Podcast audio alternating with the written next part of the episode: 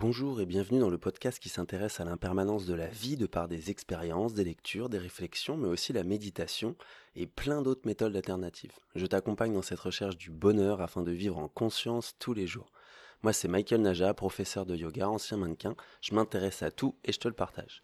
Aujourd'hui on va s'intéresser au gourou, avoir un gourou, parce que ça m'est arrivé et je suis obligé de t'en parler. Alors petite précision, en ce moment je suis en Thaïlande, à Koh Tao, super île à visiter, je te le conseille. Mais il pleut aujourd'hui, donc c'est une belle occasion aussi pour enregistrer les podcasts. Donc t'en fais pas si t'entends des petites gouttes de pluie, du vent ou autre. Tout est normal. Et je pense que ça fera un petit plus aussi, donc pourquoi pas pourquoi pas l'avoir en fond. Donc avoir un gourou. Alors, gourou. Alors moi, depuis que je suis dans le yoga, du moins depuis que j'ai découvert le yoga, on va dire en 2016-2017, 2016 plutôt, euh, évidemment, j'avais lu euh, Autobiographie d'un yogi, que je recommande, un super livre, magnifique. Il te parle de trucs, tu te dis mais c'est improbable, c'est impossible, j'y crois pas. Et après, petit à petit, quand tu t'intéresses au yoga, à la méditation, au pouvoir qu'on peut avoir avec ça, et eh ben en fait tout est possible, tu vois. D'ailleurs, dans la vie, tout est possible de toute façon. Mais en fait, en lisant tout ça, on entend toujours parler de gourou. Et il faut savoir que là, par exemple, euh, je t'ai parlé des formations de yoga, que en fait, avant, avoir euh, une formation de yoga, c'était justement par un gourou. Alors un gourou, c'est un maître spirituel. Hein. Aujourd'hui, ça peut être super mal pris et mal vu. Et je le suis aussi, je suis de cet avis, euh, c'est un peu chaud quoi. Faut faire gaffe avec ces gourous parce qu'il y a des pratiques euh, horribles. On a bien vu avec Bikram évidemment comment il était. On a bien vu avec Osho aussi comment c'est parti en couille. Il y a un super documentaire sur Netflix d'ailleurs, Wild Wild Country. Je sais pas s'il est toujours dispo, mais à regarder, c'est incroyable la communauté qu'ils ont créée mais bon, il y a toujours des pratiques euh, cheloues, quoi. Et de toute façon, moi, ce que je te dirais, c'est gourou ou pas, tout homme, homme avec un grand H, même si ça a toujours été plus des hommes que des femmes, dès qu'elle est au pouvoir, dès qu'elle a du monde, entre guillemets, à ses pieds, bah, justement, elle va perdre pied, quoi. Et je pense que c'est impossible de passer à côté, quoi. Donc attention au gourou, évidemment. Par contre, du coup, moi, depuis euh, cette connaissance du yoga, cette nouvelle vie que j'ai menée, depuis 2017 où je me suis formé au yoga. Même avant de partir en Inde, en fait, quand j'ai tout quitté, je suis parti en Inde, j'avais en tête de me dire, mais ça se trouve, euh, je vais rencontrer un gourou, il va m'apprendre des trucs de fou, et je vais vivre des trucs de malade. Et euh, faut savoir qu'un gourou, en fait, c'est lui qui te trouve, c'est pas toi qui trouves ton gourou. Donc, tu sais, des fois, quand je marchais dans la rue en Inde, je me disais, bah, vas-y, je suis là, je suis dispo, hein, trouvez-moi, tu vois, trouve-moi. Mais, mais n'importe quoi, tu vois, n'importe quoi. Donc j'ai toujours un peu eu ça en tête. Je me suis dit, ouais, bon, je sais qu'un jour je trouverai un gourou parce que quand on est dans cette vie-là, eh ben, on doit bien s'inspirer de quelqu'un. Et dans la vie d'ailleurs en général, on s'inspire toujours de personnes. Alors moi, je suis toujours super open à me dire, je vais pas m'inspirer que d'une seule personne, d'une seule méthode ou quoi. Par exemple, faire que du yoga, non, c'est pas du tout mon truc. Moi, je m'inspire de plein de, de, de sports différents. De, je m'inspire de tout en fait dans le développement personnel, tous ces trucs-là, je m'inspire de tout et c'est ça qui fait qu'après moi je trouve, je crée un peu ma petite patte à moi par rapport à ce que je ressens avec tout ce que j'ai pu étudier, lire et tout. C'est pour ça que je te le partage dans les podcasts d'ailleurs. Mais euh, ça, ça, n'impacte que moi évidemment parce que c'est ma propre expérience. Mais voilà, moi j'ai toujours été ouvert à me dire, certes, je, je pense vouloir un gourou, ça me parle, ça m'intrigue, ça m'intéresse, mais je resterai toujours ouvert aux autres. Et en fait, là, pendant euh, un second gros voyage que j'ai fait, là, on est en plein dedans. Euh, j'ai été en Inde, en fait. Je suis parti mi-janvier en Inde. Et alors, chose pas du tout prévue, évidemment, j'avais déjà rencontré Amma. Donc, Amma, c'est euh, bah, un grand gourou très connu en Inde. Elle est connue pour ses fameux câlins, parce que elle, sa religion, c'est l'amour, l'amour pur. Son nom de, société entre guillemets, c'est Embracing the World.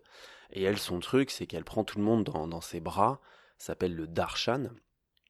Et euh, tu sens euh, l'amour pur, et elle, elle fait ça vraiment, enfin voilà, c'est de l'amour, quoi, que du love. Et euh, donc j'avais rencontré à Paris, mais à l'époque, j'étais pas, pas prêt pour recevoir un câlin de Amma, la mère de tous. Et, et là, en fait, en retournant en Inde, parce que j'avais été en 2017, là, je suis retourné en Inde, dans le sud de l'Inde, parce que j'avais envie de visiter, le sud, et évidemment visiter le Kerala, et il se trouve que son siège est au Kerala, donc le gros, euh, le gros ashram de Foufou. Je t'en ai parlé d'ailleurs dans la vie d'ashram, que tu pourras aller écouter, la vie en ashram.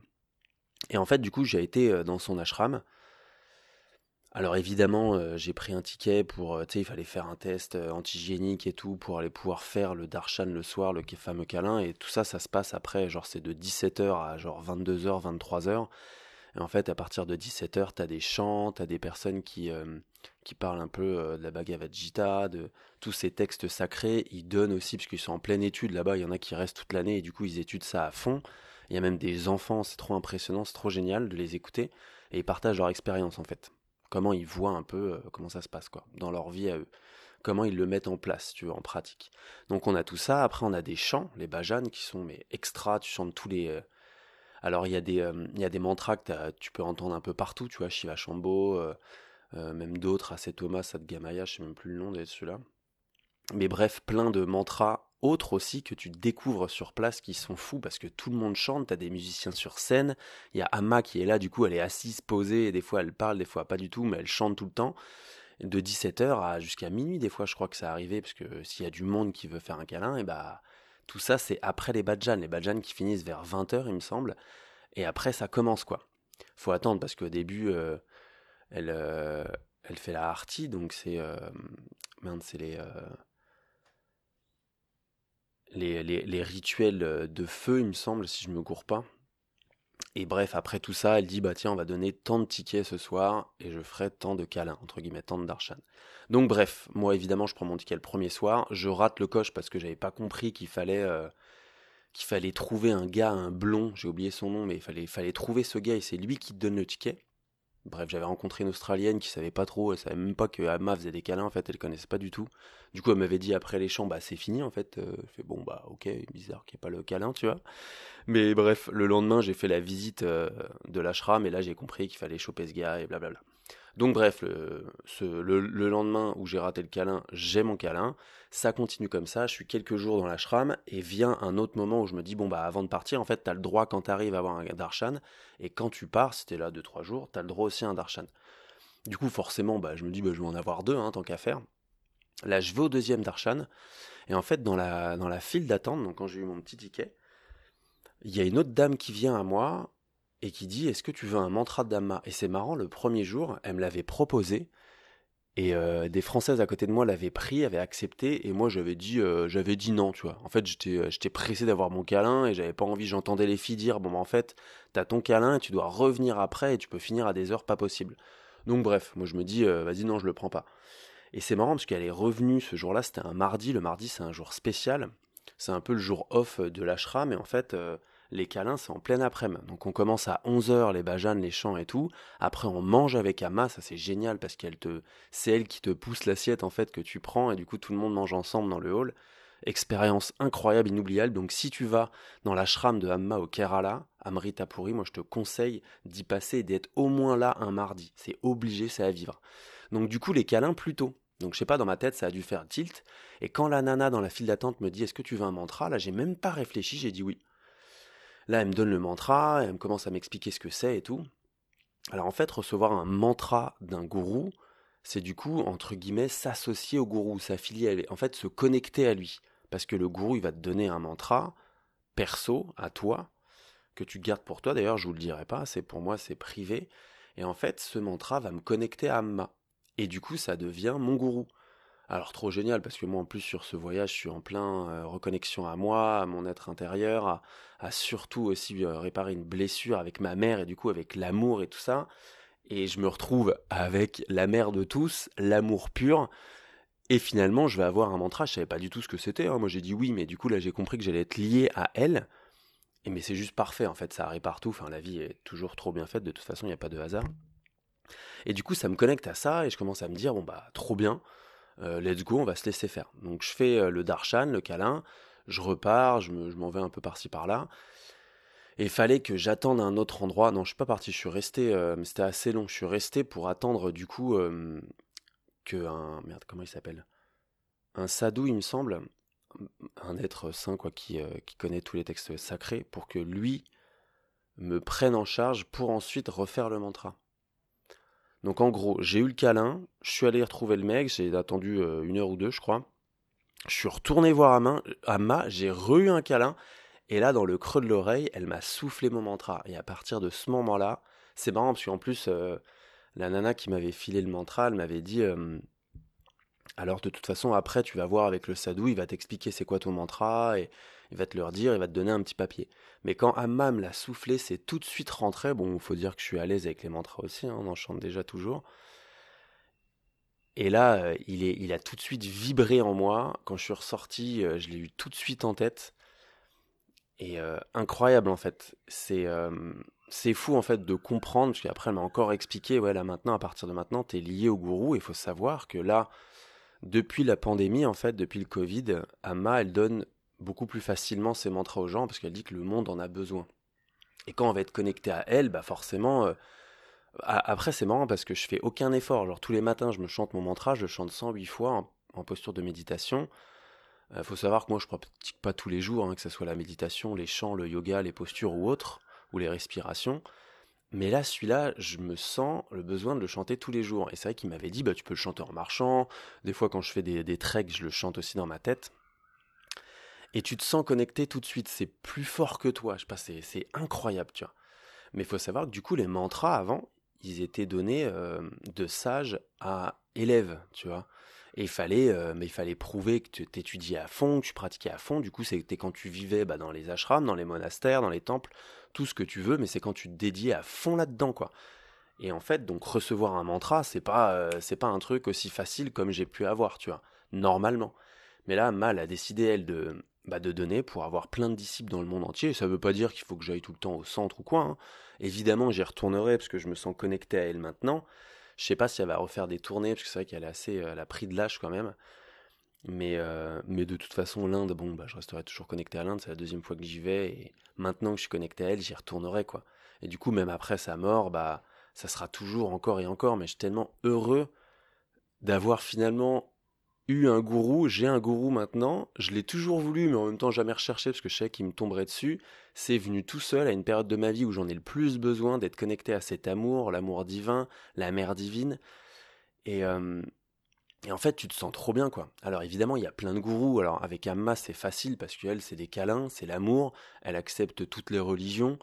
Il y a, enfin voilà, tout le monde est tout le monde est ensemble, tout le monde est réuni, et c'est assez facile parce que du coup on rentre pas dans un truc sectaire où il va te dire bah tu vas devoir faire ci, faire ça, faire ci, faire ça pour euh, bah pour aller bien et aller chercher le samadhi, l'éveil, tous ces trucs là. Là pas du tout, c'est pas le cas. Tu vois là ça me lie à ce gourou, à elle. Et moi, ce que je veux, c'est partager l'amour, mais du coup, il y a plein de façons de le faire. Et comme je t'ai dit au début, moi, je m'intéresse à tout, et c'est comme ça que je le partage, tu vois. Et en fait, franchement, avoir un gourou, c'est pas obligatoire, tu vois. Même si t'es prof de yoga, on s'en fout. Ça n'a pas été en Inde, on s'en fout. Je te le conseille évidemment parce que c'est quelque chose vraiment à vivre que tu pourras pas vivre de chez toi. Mais euh, alors après, on peut du coup se dire, bah, j'ai mon gourou, c'est un prof même européen, occidental, tout ce que tu veux, qui m'apprend tout, qui me que je suis. Ça, ça peut être bien sûr, c'est un gourou, tu vois. Mais d'avoir des figures comme ça, il n'y en a pas beaucoup dans le monde. Tu vois, je, peux te comparer ça au Dalai Lama. Imagine, tu reçois un mantra du Dalai Lama, tu vois. Bon, je sais pas s'il en donne, je pense pas, mais. Mais parce qu'il est un peu trop haut placé peut-être. Mais en gros, c'est ça, c'est les grandes figures. Quand je t'ai parlé de Bikram, de Osho, c'était quand même des grandes figures qui partageaient des opinions, qu'on soit d'accord ou non. Bah, c'était des grandes figures, tu vois. Amma, elle en fait partie, et du coup, mais cette connexion, ce, ce ressenti en moi, mais c'est même difficile à expliquer mais je me sens tous les jours connecté à elle, et du coup, j'ai envie de partager l'amour, j'ai envie d'être que amour et d'avoir que ça dans ma vie et de le partager, tu vois. Donc évidemment, moi je conseille à tout le monde, mais si tu as la chance un jour, c'est devant toi, si t'as pas, t'enlèves tes barrières, tu contrôles rien, laisse-toi guider et go quoi. Tu vois, mais c'est pas obligatoire d'avoir un gourou. C'est pas parce que j'ai un gourou que je vais rentrer en France, donner des cours et que je vais être un ouf et tout le monde va me venir mes pieds. Pas du tout. D'ailleurs, moi, je suis pas du tout dans ce genre-là. Je déteste ça, euh, d'être même pris pour un gourou, tu sais. Euh, j'aime pas du tout ça. J'en ai vu en France un peu des profs et tout qui, bah, où l'ego il est un peu trop fort et du coup les gens ils l'adulent et tout ça et tout ça. Et moi, j'aime pas du tout ça. Je déteste ça. C'est pour ça que dans un podcast, je disais d'ailleurs que j'ai vu plus d'ego dans le yoga que dans le mannequinat, tu vois. Mais, euh, mais voilà, expérience incroyable. Du coup, aujourd'hui, je peux dire que j'ai un gourou alors, euh, je vais pas étudier tous les textes de Hamma, je vais en lire beaucoup, c'est sûr et certain, pour quand même vivre un peu, euh, bah, ressentir ce qu'elle a envie de partager, même si ok c'est l'amour, mais bon, il y a quand même, enfin voilà, on peut aller un petit peu plus loin dans ce sujet-là. Mais ça fait du bien, tu vois. Aujourd'hui, je sais que j'ai un gourou, elle est là, elle est toujours connectée à moi. Quand je chante, elle est toujours là. En fait, j'ai toujours son mantra euh, qu'elle m'a chuchoté à l'oreille. Comme si elle était là et que sa voix était juste là. C'est incroyable quand même euh, comment le, la mémoire et le cerveau a pu imprimer ça et capter ça. Parce que j'ai vraiment la même intonation de voix qu'elle m'a chuchoté à l'oreille. C'est un truc de fou. Et à chaque fois que je, le, je, me répète ce mantra en tête, je me dis putain, je vais le perdre et tout, ça me fait chier. Et en fait, non, il reste là. Et de toute façon, peu importe, on s'en fout. On se laisse vivre. Mais voilà, petite expérience, euh, avoir un gourou, ce que c'est exactement. Donc aujourd'hui, plus facile avec Amma, évidemment. Normalement, c'est euh, tu dédies ta vie en fait à ton gourou et tu deviens son disciple et tu fais que ça, quoi. Donc certes, c'est plus facile là ce qui m'est arrivé. Euh, si ça peut t'arriver, tant mieux. Si tu recherches ça, tant mieux. Fonce, va chez Amma en Inde et, et laisse-toi guider faut que ça soit avec le cœur toujours. Hein. Moi, c'est ce que je te partage dans mes, euh, dans mes podcasts. Je suis tout au feeling, du coup, avec mon cœur, mon ressenti. Quand je sens pas un endroit où j'ai envie de bouger, je bouge. Et quand je sais où je dois aller, enfin, quand je sens un endroit où je dois aller, bah, j'y vais, tu vois. Et quand tu fais ça, bah, finalement, t'as rien à contrôler dans ta vie, t'as juste à te laisser aller, te laisser guider. Et maintenant, je sais que Amma, elle est juste au-dessus de ma tête, elle est pas loin, et je me laisse guider par l'amour. Voilà, j'espère que ce podcast t'aura plu. N'oublie pas de t'abonner, de le partager autour de toi. Je te souhaite une très belle journée, une très belle soirée, peu importe ce que tu es en train de faire, vis ta vie pleinement. Namasté.